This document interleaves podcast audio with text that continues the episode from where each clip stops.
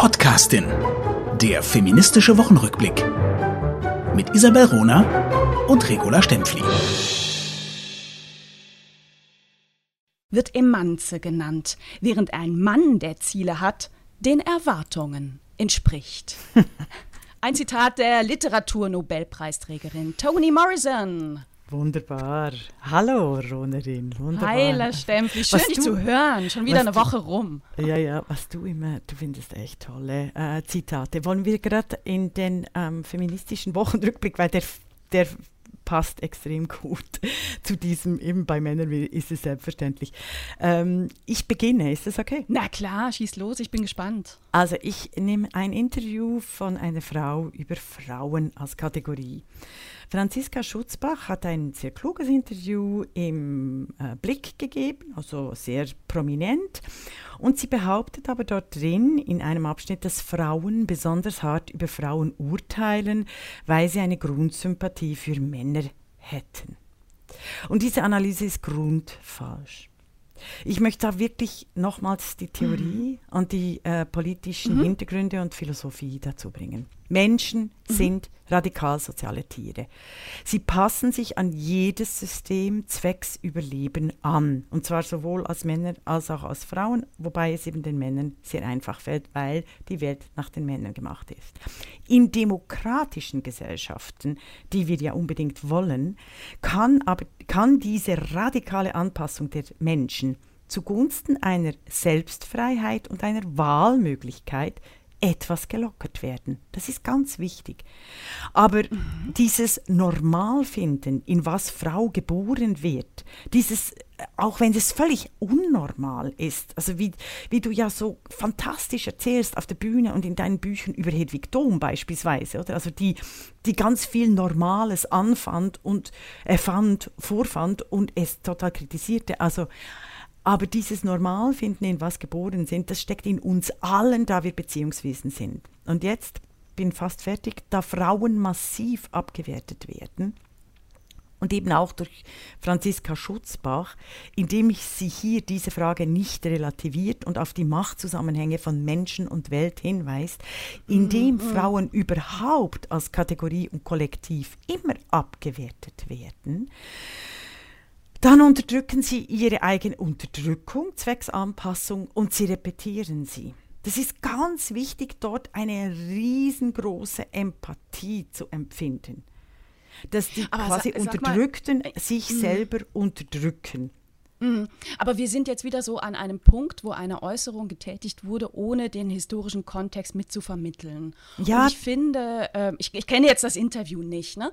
aber ähm, Interviews sind ja meistens so, gerade wenn sie in Print erscheinen, dass sie eine gewisse Zeichenzahl nicht überschreiten dürfen und man dann also als Journalistin kürzt oder als Journalist kürzen muss und Aussagen auch verkürzt werden. Also ich, ich kann mir gut vorstellen, dass das, was äh, Schutzbach eigentlich gesagt hat im Interview, schon auch darüber hinaus ging. Ne? Ah, definitiv, ähm, definitiv no. an und für sich trotzdem. Die neuen, die neuen Feministinnen nehmen Frauen-Männer-Kategorien oft wie äh, digitalisierte Codes. Also sie selber, sehr viele Bücher, die wir auch hier schon besprochen haben, die aktuell auf dem Markt sind, werfen poststrukturalistisch und teils sehr mhm. beliebig Wahrheiten, Kategorien durcheinander, ohne die Kategorien zu reflektieren und ohne darüber nachzudenken, dass genau das, was sie machen, eben quasi diesem kodierten, und ahistorischen ja. Kontext entsprechen. Ja, und ohne zu fragen, warum ist das so? Denn der Satz ist nicht falsch, ne? Also es gibt ja, eine Größe, eine Grundsympathie durchaus für die Regeln im Patriarchat.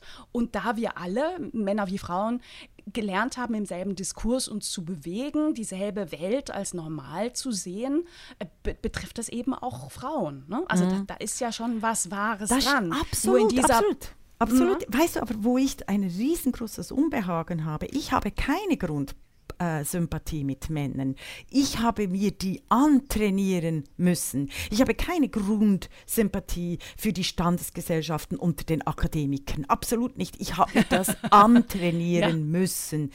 Wirklich, das war ein, ist Auch ein die Schmerz. Sympathie ist ja antrainiert. Die ist ja nicht einfach da. Ne? Das lernen wir ja. Ah, ne? da bin ich wenn mir nicht sicher. Also, Ah, ah, na, also ich glaube, ich glaube die Grund, also Empathie, weißt du, ich, wenn wir Lebewesen als Lebewesen, als Beziehungswesen sehen, ist eine Grundempathie von allen Lebewesen zu Lebewesen äh, da. Ich, wir haben das kürzlich mit den Tierrechten besprochen. Es ist äh, unglaublich, wie Tiere sich der Umgebung anpassen, also auch der menschlichen mhm. Umgebung, wie eben der, Span der Hahn Spanisch kräht, also wie die ganzen Laute, die Kulturen, die, weil wir eben Beziehungswesen sind. Ich glaube tatsächlich, ja, ja, ja, das Aber ich glaube, ich glaube, wir sind nicht unterschiedlich. Ne? Wir haben nur eine andere Definition von, wie wird man etwas.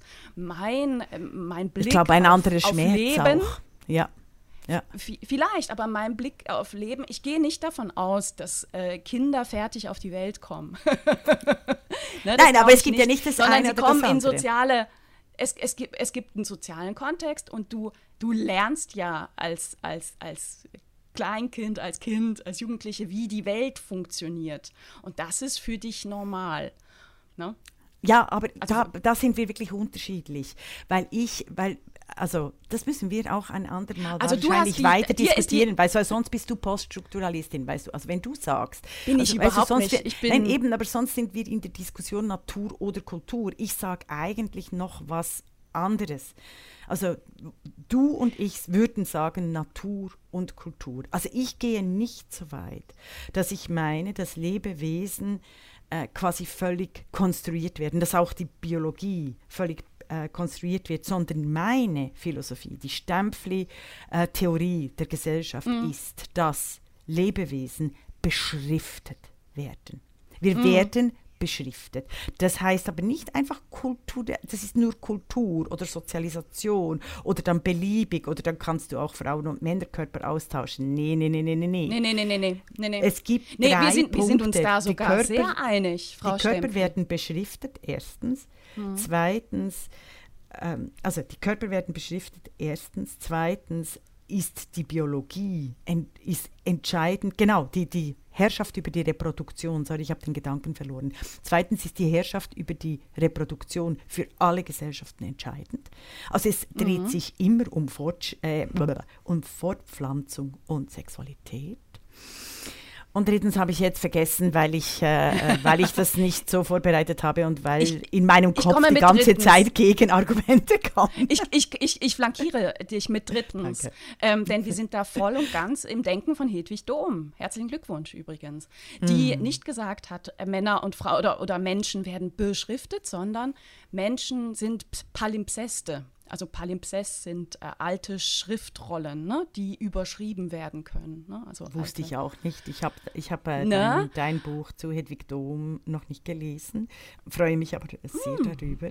Ja, weil ich irgendwie denke, ja, aber will ich mich wirklich jeden Tag aufregen, weil ich denke, Hedwig Dom wusste alles, weißt du, so wie bei Hannah Arendt, sie wusste alles. weißt du, und bei Hannah Arendt kommt ja noch dazu, sie wird völlig falsch rezipiert. Es ist eine Katastrophe. Du, und weißt ja du, Hedwig Dom wird gar nicht rezipiert rezipiert. Ne? Das ja. ist äh, das, ja, das okay. wirkliche Dilemma. Ne? Das, ne? Ja. Also ich glaube aber, wir, aber wir sind ja, uns einig in den mhm. Punkten, dass wir uns mehr Genauigkeit wünschen und dass wir mehr Erklärung wünschen, wie Dinge gekommen sind und insbesondere wie ähm, Machtzusammenhänge entstanden sind. Genau, und den Schmerz, ja, hm? absolut d'accord. Und ich finde eben den hm. Schmerz auch zum Ausdruck bringen, wenn auch ich sage, dass Frauen Frauen abwerten und dass, dass ich äh, da aus eigener Erfahrung spreche, das fügt Frauen immer auch Schmerz zu. Das ist auch meine schmerzhafte Erfahrung, oder? Also, dass diese mhm. Leerstellen, diese Absenzen, über die wir reden, diese Nichtsichtbarkeiten,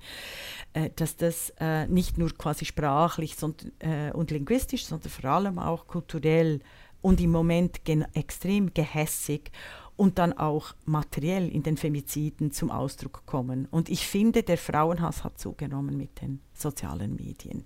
Und dann eben ja, so je Sätze, stärker die Frauen ja. werden, je stärker wird der, die Gegenbewegung, je stärker ja. wird der, der Frauenhass. Drum, also du hast gerade gesagt, es ist ein großer Schmerz, wenn Frauen mhm. Frauen abwerten. Drum kommen wir jetzt zu einem Schmerz, den wir alle viel besser kennen und der für uns völlig normal ist, nämlich dass die Presse, die von Männern gestaltet wird, Frauen abwerten.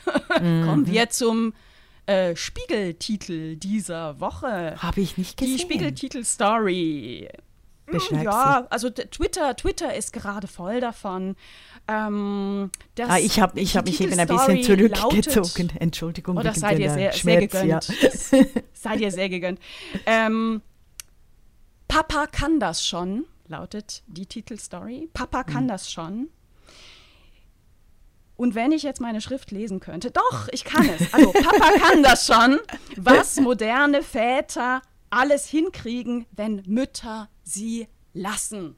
Hm. Ist doch großartig, ne? Hm. Jetzt sind wir mitten im zweiten Jahr Corona-Krise. Es gibt massenhaft Forschung, zum ersten Mal wirklich massenhaft Forschung ja. von ganz verschiedenen Forschungsinstituten, von Wirtschaftsinstituten, von Krankenkassen, die auch Forschung äh, veröffentlicht haben, dazu, dass Frauen viel, viel mehr unter Corona gelitten haben ja. als Männer, ja, ja. insbesondere wenn sie Mütter waren und sind. Mhm. Und der Spiegel wischt das alles weg und sagt, hey, wisst ihr Frauen, bei diesem Thema Vereinbarkeit, ihr seid einfach selber schuld. Da sagen wir, goldene Gurke, Schrumpelgurke des, der Woche geht mit viel Stolz an den Spiegel. Ihr mhm. langweilt mich total. Ihr mhm. langweilt mich so sehr. Und es ist einfach brutal. Also ich finde es eben sehr schmerzhaft, weil gewisse quasi auch Wahrheiten, also die Obsession von, von, von einigen Frauen als Mütter mit ihrem Körper, mit der Sauberkeit im Haushalt, also eben die ganze Abwertung von Mutterschaft, die quasi so beiläufig äh, geschehen muss die führt natürlich dazu, dass die ganzen menschlichen Beziehungen in der Aufzucht von Kindern äh, massiv unter Druck geraten. Ich spreche da als Mutter. Also ich, ich, ähm, ich, ich kenne das, weil ich habe das oft mein, meinen Freundinnen gesagt, lass doch einfach die Männer. Also weiß, darf ich ein, ein schönes Beispiel beim, von meinen Kindern war. Ich war liebe unterwegs. Beispiele. Vielleicht, vielleicht ähm, habe ich das schon erzählt, aber ich war äh, übers Wochenende, da konnte eben der äh, Vater der Kinder auch zu den Kindern gucken, habe ich alle meine Termine gelegt, typisch Frau. Über das diskutieren wir jetzt nicht. Aber als ich zurückkam, als ich zurückkam, äh, war äh, sehr süß. Eben der Vater hat Zeitung gelesen. Der Kleinste war in seinen stinkigen Windeln und zwar wahrscheinlich schon drei Stunden. Der äh, äh Zweite hat Gameboy gespielt, wahrscheinlich auch schon seit drei oder vier Stunden.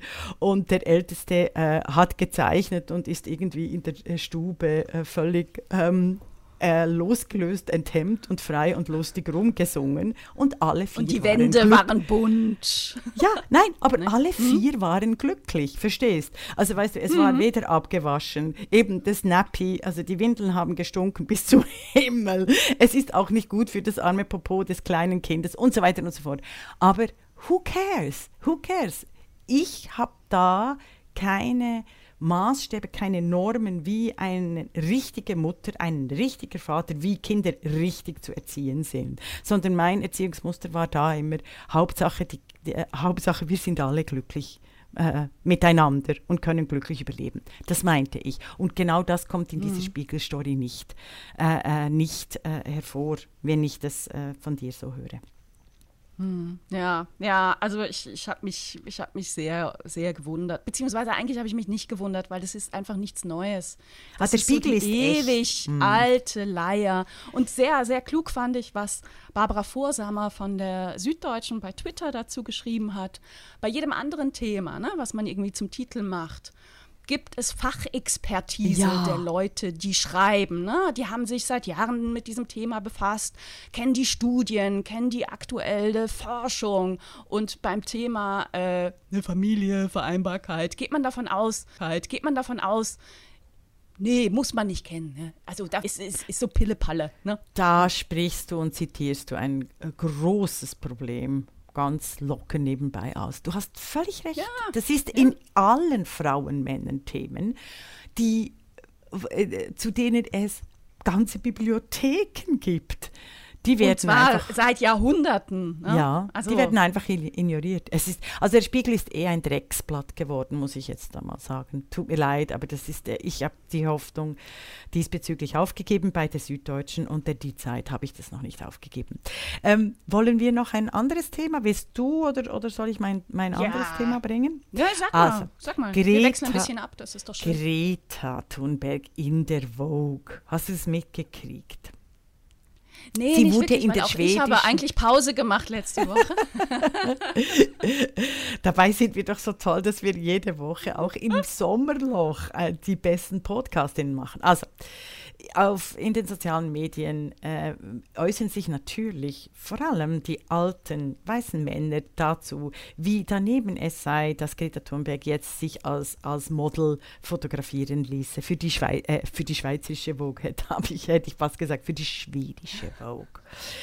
Well, Jenny Holzer hat mal geschrieben, die großartige Künstlerin, allen äh, sofort äh, zu empfehlen, Protect me from what I want. Es ist klar, heutzutage müssen alle politischen Themen gut verkauft werden. Aufmerksamkeit ist äh, der Diamant in den ganzen politischen Diskussionen. Deshalb finde ich den Auftritt von Greta äh, Thunberg in der Vogue, die ökologisch gestaltet ist, nur mit recycelten äh, Kleidern äh, stattfinden und so weiter und so fort, finde ich sehr gut. Also, wenn dank der Vogue mehr Leute grün wählen, noch viel besser, das ist entscheidend. Also grün wählen, Kleider recyceln, radikale Klimaumkehr äh, bringen, wunderbar, perfekt. Ich habe einfach meine Bedenken, weil in den 90, 1990er Jahren gab es auch ganz tolle schwarze Models. Also gab es eine, eine Vogue-Bewegung mit Tyra Banks, Naomi Campbell, Imam, Abdul Maid, also Imam, die, die tolle Imam, Varis Dirye. Mm, mm und wirklich eine, eine, ein, ein absolutes Bewusstsein für die Diversität der ähm, menschlichen Körper, vor allem auch der Frauen. Toll, war ganz toll. Aber sie haben die Modebranche überhaupt nicht verändert. Im Gegenteil. Und da habe ich einfach so meine mein Bauchweh, dass, es, dass ich jetzt das Gefühl habe, ach, das wird wieder als Welle verkauft, also das Leben als Konsum, die Welt als Konsum, weil es en vogue ist, sprichwörtlich mm. divers zu sein. Mm. Und es wäre furchtbar schrecklich, wenn in 20 Jahren wieder alles vergessen ist oder in 30 Jahren und dann die heutigen Feministinnen einen Podcast machen, eine Podcastin machen äh, und, und entsetzt sind, wie konnte es so weit kommen? Verstehst du, was du... Ähm, Wird aber ähm, genauso kommen. Und, äh, also teile mhm. deine, deine Analyse, äh, das kann man aber Greta Thunberg nicht anlasten. Ja, ja. ja, ja. Wäre ich Greta Thunberg, ich hätte das genauso gemacht. Das ist super, das ist klasse. Das, ja, äh, die, die, Kritik also, an ihr ja, ist völlig konstruiert und, und hat was mit, mit, mit zutiefst zutiefster Verunsicherung. Ne? Also das, da kommt jetzt irgendwie eine neue Generation ran. Verunsicherung äh, klingt so nett. Es ist, es ist ja. ähm, Kinder und Menschen, Mädchen und Frauen vernichtend. Also all diese Typen, die sich da äh, überhaupt zu Greta Thunberg äußern, das ist übel. Fertig. Haltet doch einfach mal die Fresse. Punkt. Entschuldigung. Aber ja, das, das, das, kann ich nicht besser. Äh, ja, das ist sehr gut. Sehr Hast gut. du noch? Ich habe noch zwei ganz unterschiedliche oh, wow. Dinge. Einmal was ganz, ganz Kurzes. Letzte Woche. Äh, oder vor ein paar Tagen lief auf dem ZDF eine Eigenproduktion, ein äh, Spielfilm mit einer ganz großartigen Schauspielerin, die ich liebe, und zwar Maike Droste. Maike Droste gehört zu den spannendsten Schauspielerinnen, die Deutschland hervorgebracht hat. Viele äh, Hörerinnen und Hörer werden sie kennen aus dem Fernsehen. Äh, sie war die junge Polizistin bei Mord mit Aussicht, Bärbel. Maike Droste ist aber auch einfach eine geile, großartige äh, Theaterschauspielerin. Ähm, ah. lange, lange Jahre immer im deutschen Theater. Ähm, ich habe die oft, mhm. oft auf der Bühne gesehen. Ich finde sie fantastisch. Sie also in einer Hauptrolle, ZDF-Produktion, hat mich total neugierig gemacht und das war auch der Grund, warum ich mich nicht näher mit dem Inhalt dieser Produktion befasst habe, weil ich einfach Maike Droste sehen wollte. Mhm. Nach äh, fünf Minuten Einschalten in diese Produktion war Wie mir aber sie? klar, Aha. Die Produktion heißt Mich hat keiner gefragt. Mhm. Und es geht darum, dass Maike Droste, Jahrgang 1980, mhm. eine Mutter einer erwachsenen Tochter spielt. Die Tochter wird gespielt von Vita Tepel, Jahrgang 1995. Ja. Und da habe ich ausgemacht. Ah, Genau, aber Krass, es, oder? Gibt, schlimm. es gibt es Studien, ist, es ist schlimm. total schlimm. Es gibt Studien dazu, ähm, eben wie äh, Männer quasi äh, ihre, also die, die Mütter von Männern sind acht Jahre älter, oder? Und oder jetzt jünger, sind sie 15 ne? und jetzt sind sie 15 Jahre älter. Ja, ja, irre, ja. irre. Weil also ich dachte, der also ich schon keine alte Frauen sehen will, was, was völlig Na, lächerlich genau, ist. Genau. Weil die alten Frauen sehen ne, fantastisch aus, die alten Männer nicht, sorry. Ich finde wirklich gerade im deutschen Fernsehen, alle diese Schauspieler über 40 und 50 mögen gute Schauspieler sein zum Teil, aber also wenn es wenn, wenn, darum geht, quasi um die Ästhetik des Bildes, weißt du, des Lichts und bla bla bla, äh, zu verkörpern, da muss ich sagen, also da schneiden die Frauen und, und, und so machen wir es. Also ich fand es lächerlich. Ne? Ich habe im mhm. Vorfeld so ein bisschen mitgekriegt, es geht um eine Mutter-Tochter-Geschichte. Ich bin davon ausgegangen, dass Maike Drosse die Tochter spielt. Ja, ich mhm. gebe es zu. Aber stellen wir uns mal vor, umgekehrt würde das heißen, Florian Silbereisen ja. wird als Vater besetzt eines erwachsenen Sohnes. Das mhm. ist nicht denkbar in der mhm. deutschen Fernseh. Ja, und vor allem in der deutschen Szene. Fernsehlandschaft wäre die, die, die Vater-Sohn-Beziehung dann entweder sehr problematisch oder sehr harmonisch, wie sie sich finden und so. Das ist ja furchtbar langweilig, furchtbar langweilig und wird hunderttausend Millionenfach rezipiert in, den, äh, in der Literatur. Ist sowas von langweilig. Ich finde die Mutter-Sohn-Beziehung extrem spannend und die deutsche Mutter-Tochter-Beziehung finde ich unfassbar schwierig, weil sich meistens Töchter literarisch zu Wort melden, die ihre Mütter hassen, womit wir wieder bei meinem Eingangsstatement äh, äh, wären, äh, dass es, es gibt kaum äh, bezaubernde, wahrhaftige, zärtliche, wunderbare, berauschende Mutter-Tochter-Geschichten, wie Isabel Rohner und Regula Stempfli sie wahrscheinlich schreiben könnten. Hätten sie denn mhm. Zeit, müssten sie nicht ähm, ganz viel Geld verdienen und vor allem die feministischen, äh, äh also die Medien feministisch äh, äh, zu untersuchen und Studien du, zu schreiben. Du, aber dafür würdest du auch kaum einen Verlag bekommen. Aha. Weißt du, das ist ja Aha. auch der Markt, der sagt, nein, also so schöne Mutter-Tochter-Geschichten. Herzliche Grüße an meine Mami übrigens mhm. an dieser Stelle. Ähm, so schöne Mutter-Tochter-Geschichten, das kauft doch niemand, das interessiert doch niemand. Mhm. Na, also man will, der, der Markt will da schon, dass das mhm. Gegeneinander. Mhm. Und das vielleicht vielleicht sollten, wir, äh, sollten wir einfach eine Feministin, also quasi so ein, eine Ode an unsere tollen Frauen schreiben. Aber das machen wir ein andermal und finden wahrscheinlich keinen Verlag dazu. Nee, genau. Also ganz, ganz kurz noch was anderes, was mir Gerne. sehr am Herzen liegt. Letzte Woche, ich versuche das ganz kurz zu machen, letzte Woche wurde Frauen von damals, der großartige Account auf Twitter und Instagram, dem ihr hoffentlich alle folgt, von Bianca Walter wieder sehr, sehr aktiv in einem hervorragenden Sinne. Sie äh, beschäftigt sich gemeinsam mit den zwei ähm, anderen Accounts, Frau Abgeordnete und Her Story Pod, schon seit ein paar Wochen schwerpunktmäßig ähm, mit dem Thema Frauen im Widerstand. Ja. Und sie haben ganz viele Frauen sichtbar gemacht, die gegen die Nationalsozialisten gekämpft haben, die sich engagiert haben in ganz unterschiedlichen Bereichen. Einfach um auch darauf hinzuweisen, es gibt noch mehr Außer Sophie Scholl. Sophie Scholl ne? Genau. Ähm, und jetzt im letzte Woche hat Bianca Walter ähm, veröffentlicht ein Screenshot. Sie hat sich mit Elisabeth von Tadden, auch einer mhm. Widerstandskämpferin, befasst und die einfach mal gegoogelt und festgestellt, Google bringt äh, als erstes dann so eine Kurzbio mit Bild und einer Funktionsbezeichnung. Und die Funktionsbezeichnung lautete verurteilter Verbrecher. Ja bei einer Widerstandskämpferin, die von den Nazis ermordet wurde. Na?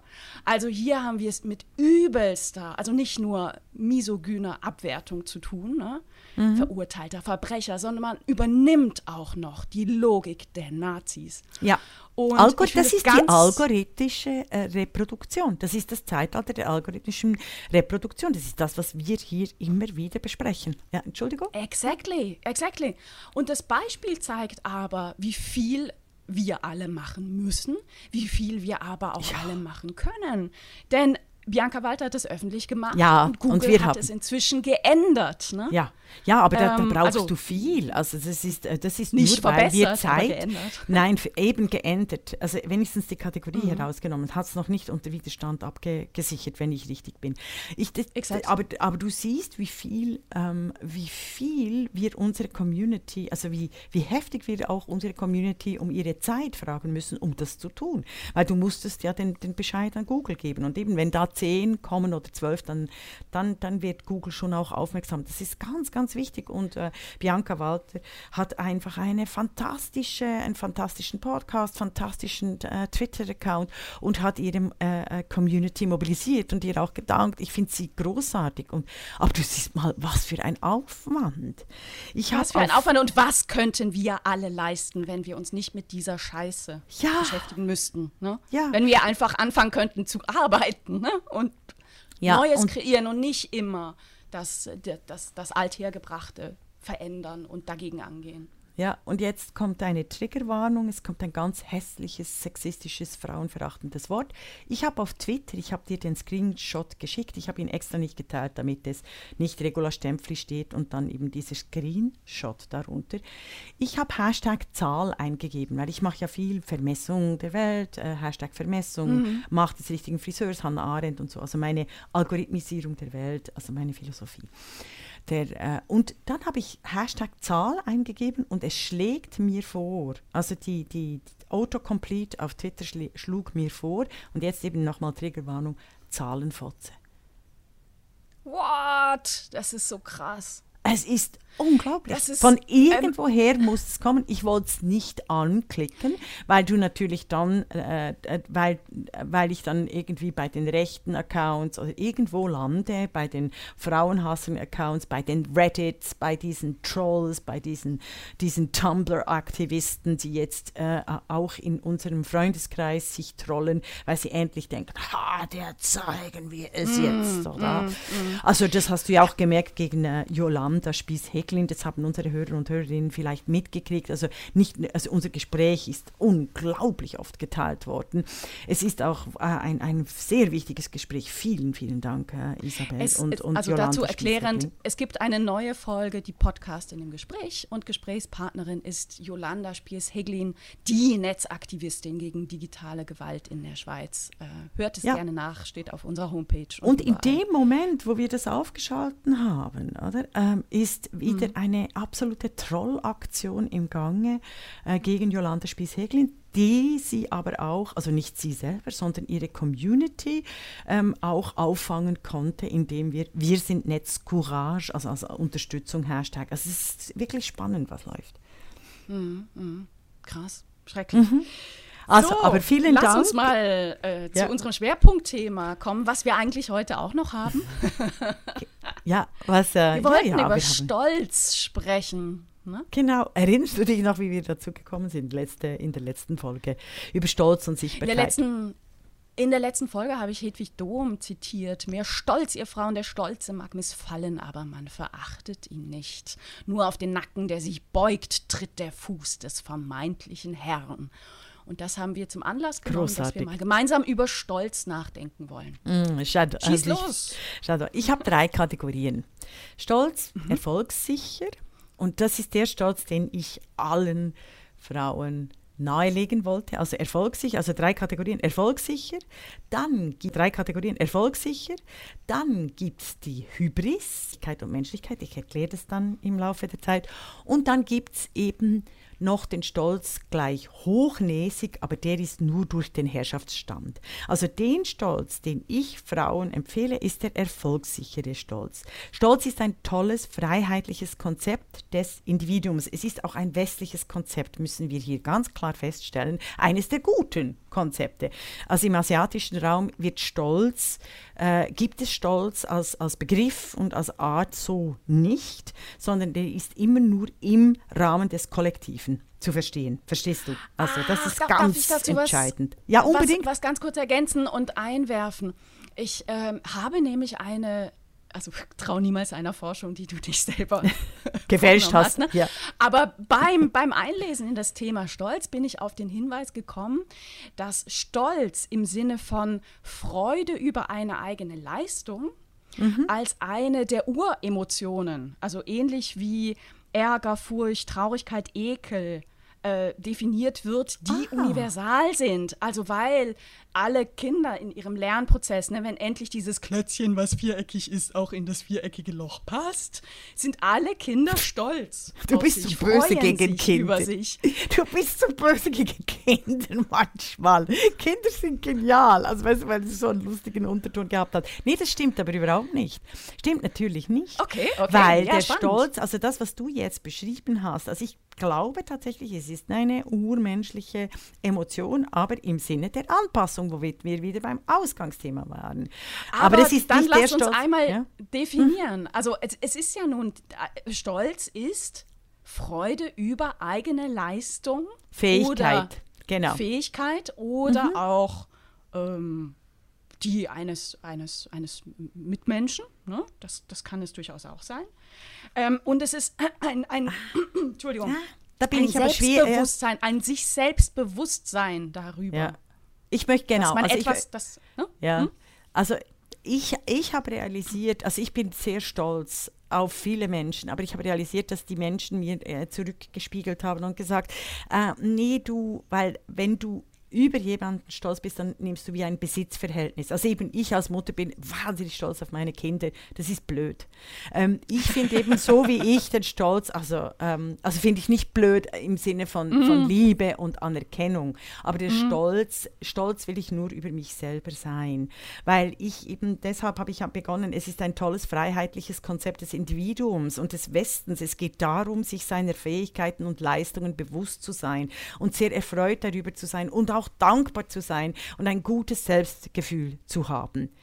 Ähm, wenn du stolz bist auf dein Auto oder auf deine Wohnung oder eben auf deine Kinder, dann ist es ein Konsumverhältnis quasi. Also weißt du, dann ist es ein Besitzverhältnis. Und den ja. Stolz möchte ich eigentlich nicht. Oder? Wir sind aber, mhm. äh, und ich würde auch nicht sagen, dass wir stolz auf die Frauenbewegung sind, sondern wir sind dankbar, wir verneigen uns äh, vor unseren Gigantinnen, wir rezipieren sie, wir machen sie sichtbar. Wir sind nicht einfach stolz, weißt du, quasi so ein Besitzstolz, oder? Und, äh, ja, Parenthese. Ja, gerne. Parenthese, wenn du sagst, wir sind nicht, ich finde das ganz, ganz, ganz spannend, weil du einen, ein sehr körperliches Bild dafür genau. brauchst. Wir sind nicht stolz auf die Frauenbewegung, Bewegung, wir verneigen uns. Mhm. Ähm, Stolz allerdings hat sehr viel mit Körper zu tun. Also Stolz ja. ist das Gegenteil von Verneigen. Das ist der sehr aufrechte Gang, ne? Die sehr aufrechte Körperhaltung, der gestreckte Kopf, ne? Das ich, ich, ich stehe zu mir und ich, äh, ich bin, bin stolz auf mich und ich mache mich deswegen auch groß. Ich zeige, wie groß ich bin. Das ist Stolz. Und ich finde, ja, ich glaube, ich muss, also ich möchte beides sein. Ich möchte mich verneigen, ich möchte dankbar sein mhm. vor, gegenüber den Vorkämpferinnen, aber verdammt, ich bin, ich bin auch sehr, sehr stolz, dass ich Teil dieser Geschichte sein darf, deren, deren Anfang aber weit, weit, weit zurückliegt. Weißt du? Mhm. Aber das also ich finde, das widerspricht sich nicht. Ich, ich bin nein, auch nein, stolz ich auf auch, die Frauenbewegung. Definitiv. Mhm. Aber das mit der Körperlichkeit ist sehr entscheidend. Und deshalb fühlen sich Frauen sehr oft überhaupt nicht stolz, selbst wenn sie mhm. Unglaubliches geleistet haben, weil, weil ihnen dieses Körpergefühl seit Kindsbeinen, von Kindsbeinen an, von Mädchenbeinen an abtrainiert wird. Und du hast so recht, ich, ich empfinde Stolz sehr körperlich. Das ist in mir, das beflügelt mich, das gibt mir Kraft. Und dieses, äh, dieses Stolzsein kommt ja auch aus dem westlichen Rittertum. Also ich finde es schon ein sehr westliches Konzept. Also da, da ist, könnten wir dann ein andermal darüber äh, reden, weißt du, über die Unterschiede, weil ich kenne einfach die asiatischen, vor allem auch äh, durch meine Masterarbeit mit den äh, chinesischen Konzepten, sie sind ganz anders, die definieren Stolz ganz anders. Aber jetzt geschlechtsspezifisch gesehen mhm. sind eben die Frauen, äh, sind die Frauen können die Frauen, weil es eben so körperlich ist, wenig Stolz leben, empfinden, fühlen, sondern sie gelten sofort, schau doch das Gegenteil an, hochnäsig, arrogant. Wie mhm. oft hörst du von tollen Wissenschaftlerinnen, sie ist arrogant. Ah, oder weißt du, wenn die Journalisten dann sagen, sie kommen so unnahbar herüber oder ach, sie kommen so äh, alles wissend herüber und so. Also es ist, äh, das ist, das ist so geschlechtsspezifisch. Ja, total. Also ich bin in einem Punkt nicht eins. Mhm. Ich glaube, ähm, ich, ich, für mich ist das nachvollziehbar, dass Stolz tatsächlich universal ist und dass sich Kinder in China genauso stolz und genauso über dieses Klötzchen freuen, wenn es endlich in dieses Loch reinkommt, ne? wie, wie Kinder in, in Südamerika oder in Mittelafrika. Ne? Ich glaube, ja, aber dann wäre Stolz, Stolz die Anpassung. sozial. Mhm. Nee, überhaupt nicht. Ich glaube also ich erlebe Stolz das gerade mit, mit Nein, einem, Stolz ist nicht kindlich. Ich glaube, da ist der Unterschied. Ich, ich, ich Aber vielleicht ist, ist in meiner Definition Stolz, Stolz näher an Freude. Ne? Also also ich hm, erlebe aber das gerade aha, aber beim, Stolz beim genau ist ein Erwachsenenkonzept. Ich rede von das einem Erwachsenenkonzept und du redest von ja, einem Ja, aber lass mich mal einmal Ja, lass mich einmal meinen Gedanken zu Ende bringen. Ja, du.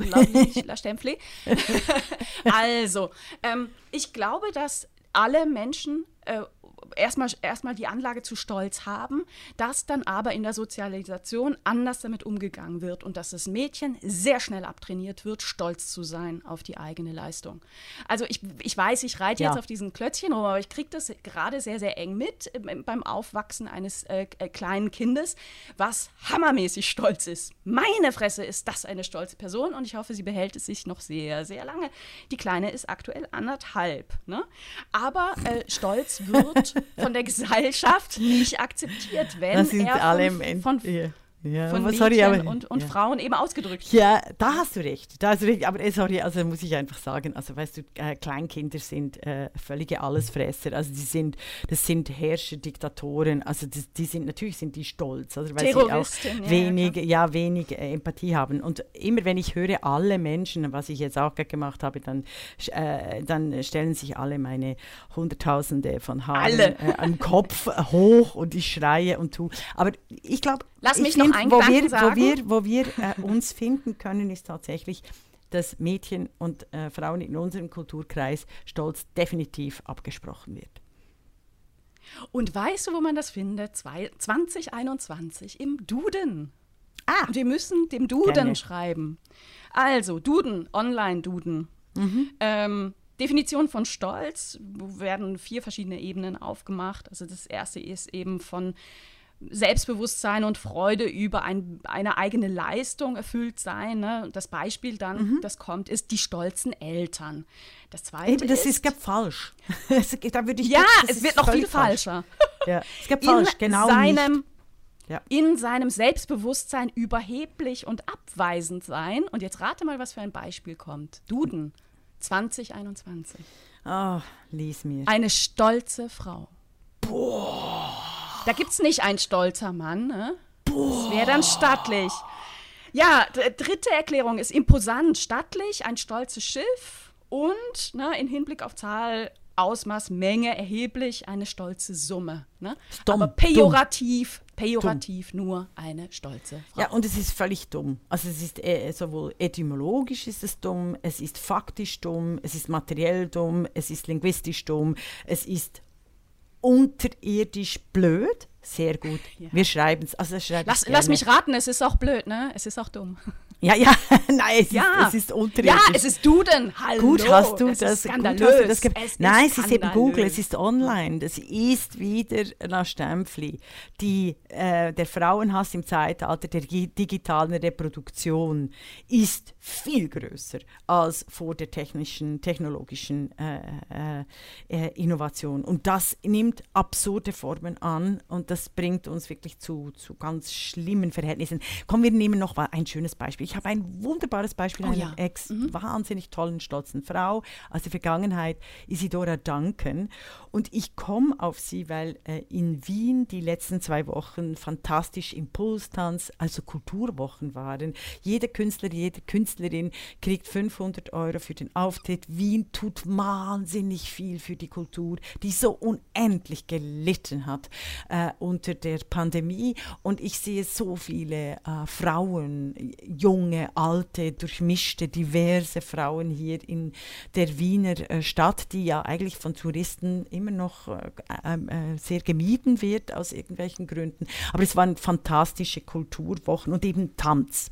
Und deshalb komme ich auf Isidora danken, weil 1877 geboren. Sie markiert die Emanzipation und die Moderne an und für sich auch am Körper. Die Moderne, die die Männer immer für sich äh, in, in Anspruch nehmen, völliger Bullshit, was mich zu unserer These bringt, dass jede Avantgarde, jede Innovation eigentlich zuerst von Frauen äh, geschieht und dann von den Männern okkupiert äh, wurde. Wien war 1902 vorderst dabei mit Isidora Duncan als Hauptstadt der Moderne. Sie hat nämlich am 14. Februar in der neu errichteten Weißen Sezession die Avantgarde und Altmenschen gleichermaßen begeistert. Noch nie war so etwas gesehen worden. Sie befreite den Tanzkörper aus dem denaturalisierten, industriell korsettierten Ballett. Statt Corsage und Spitzenschuh trat sie in fließenden Gewändern, barfuß und mit offenen, wehendem Haar auf. Also mhm. großartig. Und das finde ich den Stolz. Das war eben, deshalb habe ich immer die Körperlichkeit. Und das ist ein Erwachsenenkonzept und kein Kinderkonzept und kein Besitzkonzept. Und eben in den Wiener Kulturwochen gab es Isidora meets Lucinda. Wenn ihr das irgendwo auf einer Produktion, eine Produktion besuchen könnt, macht es unbedingt. Mit der Auftakt mit Elisabeth Schwarz, 70 Jahre alt, frei und da merke ich, wenn ich die tanzen sehe, liebe ich meinen Körper. Oh, wow.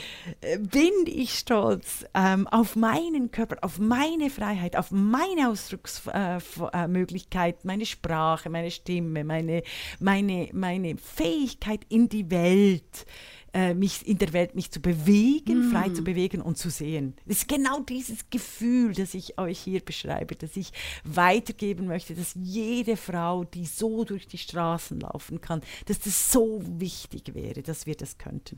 Also eben Stolz als Erwachsenenkonzept und als, als Freiheitskonzept. Und das nehme ich vom Körper, also der Geschichte des Körpers, die so, der Körper, der so wichtig ist für eine Demokratie. Also in Diktaturen sind Körper extrem extrem normiert. Frauenkörper sowieso, mm, mm, aber, mm. Äh, äh, ähm, äh, aber auch Männerkörper. Das, ja, das natürlich. Und, und äh, führen wir uns das vor Augen. Also diese, ähm, dieser Aufbruch in eine neue Körperlichkeit Anfang des 20. Jahrhunderts, den, den gibt es ja auch jenseits des Tanzes, von dem ich ehrlich gesagt wenig Ahnung habe, aber es erstaunt mich überhaupt nicht. Ne?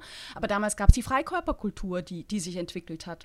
Äh, damals, damals kamen Gedanken auf mit, äh, vielleicht ist es gut, draußen Sport zu machen, auch die politische Forderung von Frauen, Sport machen zu dürfen. Sich Und sich nicht zu bedecken. Ja. Ähm, äh, Kliniken, Hotels, die eröffnet sind, äh, um, um Frauen auch die Möglichkeit zu geben, gemeinsam draußen Sport zu machen, in, in äh, losen Hemden, anstatt zusammengeschnürten Röcken. Ne? Also diese Abkehr vom, vom Korsett äh, war ja auch in, in der Zeit. Ne? Hm. Aber also ist, das 19. Jahrhundert. Aber Ronerin, ist es nicht, also abs, definitiv richtig, ich sehe einfach, wenn ich in der Öffentlichkeit auftrete, Vorträge, die be beginnen ja wieder Theaterauftritte oder auch in die Straßen, was ich mir immer überlegen muss, was anziehen, welche Frisur, wenn Bilder gemacht werden, ob sie gut sind oder nicht, das ist wahnsinnig anstrengend. Da fühle ich überhaupt keinen, da, da verschwindet der Stolz auf meinen Körper, weil ich merke, dass der Stolz auf meinen Körper, äh, der auch ein gewisses Alter hat, nicht korrespondiert korrespondiert mit den gesellschaftlichen Anforderungen an diesen Körper. Ja, und aus dem Dilemma kommst du nicht raus, ne? weil diese, ähm, diese Anforderungen, die bestehen, unabhängig von, von dir und deiner, vielleicht auch deinem Selbstbewusstsein, deiner guten Laune, deiner guten Tagesform. Ne? Also damit bist du einfach immer konfrontiert oder sind wir konfrontiert. Meinst du Das wäre auch so eine Frage zum, ähm, ich, ja, also, okay, zum ja, Schluss, ja. Ich, ah, die Frage, ich, ja, aber glaube, wie überwinden leider, wir das? Ja, ja. Genau, wie überwinden wir das? Ja? Also dieses, ähm, ich, ich bin leider der festen Überzeugung, dass Selbstbewusstsein und auch ähm, Ausdruck von Selbstbewusstsein bei Frauen immer noch Irritation auslöst. Und ah, das, ah, ja. äh, bei ja. Männern und bei Frauen. Und das ist, glaube ich, der Punkt, weißt du? Ja. Also ähm, und, und da sind wir dann eben wieder was? Hm. Woran ich lache nur wegen uns beiden, oder? Also, dass die Irritation darin besteht, dass hier zwei Frauen sind, die äh, sich selbst wirklich auch toll finden. und, und aber auch im Körper, ja. weißt du, zu Hause, dieses Daheim, diese Metapher des Zuhause-Seins. Im Körper wird Frauen abgesprochen. Und wenn Frauen ein Zuhause-Sein haben in ihrem Körper, werden sie angegriffen. Das ist das, was ich mir überlegt habe. Ja, und mir, mir kommt da der, der, ein Kabarettist meiner Jugend in den Sinn, alle Schweizerinnen und Schweizer werden ihn jetzt kennen, die Deutschen nicht. Der heißt Peach Weber. Ja. Ein äh, äh, ehemaliger Lehrer war das, äh, körperlich sehr präsent, also sprich moppelig, ne? Mhm. Ähm, der äh, aber sehr kluge Sätze gesagt hat in, seinem, in, seinem, in seiner Nonchalance, nämlich ähm, ich, ich, ich finde mich sehr wichtig. Was würde ich nur mit all meinen Klamotten machen, wenn es mich nicht gäbe? Ne? No. Und ich, ich finde, das ist durchaus Ausdruck dieses, dieser ganz normalen, dieses ganz normalen Selbstbewusstsein, was Männer einfach viel, eher, viel natürlicher ausleben können äh, als, als Frauen. Ja, ne? einfach mal. Und da frage ich mich ja. schon im 21. Ja. Jahrhundert, warum ist das noch so? Weißt du? Ah ja, es hat, ist noch viel strenger geworden, weil, also, äh, weil ja die Emanzipation dann immer verkauft wird, als, also nicht, nicht quasi als Freiheit, sondern ah, jetzt musst du noch, jetzt musst du eben noch dünn sein und schön sein. Und also weißt du, es muss, äh, die Frauen müssen jetzt alles leisten. Jetzt habe ich aber den Gedanken vergessen, ah, im Spiegel gucken. Ich finde so eine, eine, eine Übung ist tatsächlich, Männer gucken in den Spiegel und denken, ah, passt schon. Frauen gucken in den Spiegel und finden äh, eine Defizitanlage. Es hilft tatsächlich, sich im Körper gut zu fühlen, in den Spiegel zu gucken oder überhaupt, also wirklich in den Spiegel zu gucken oder sich äh, bei Sehschwierigkeiten und blinden Menschen, sich den eigenen Körper zu spüren und, und mhm. einfach dankbar zu sein, dass, dass, wir, äh, dass wir noch leben weil das ist für ganz viele Lebewesen von uns im Jahr 2021 gar nicht mehr der Fall. Ja, und dass unser Körper gut zu uns ist, ne? Also, ja. also dass, dass, dass die Beine uns tragen und dass unsere Hände uns, uns erlauben, und, eben, äh, ne? Mhm. und Demokratie zu, zu, leben heißt, und zu berühren. Und ja, mhm. und Demokratie heißt tatsächlich auch nach Hedwig Richter, die es einfach sehr gut auf den Punkt gebracht hat. Ich habe das auch in anderen äh, Werken und Artikeln beschreibe ich das immer wieder. Demokratie hat tatsächlich einen direkten Zusammenhang mit der Freiheit des eigenen Körpers aller beteiligter an der Demokratie beteiligten Menschen. Das war die Podcastin der feministische Wochenrückblick mit Isabel Rona und Regula Stempfli.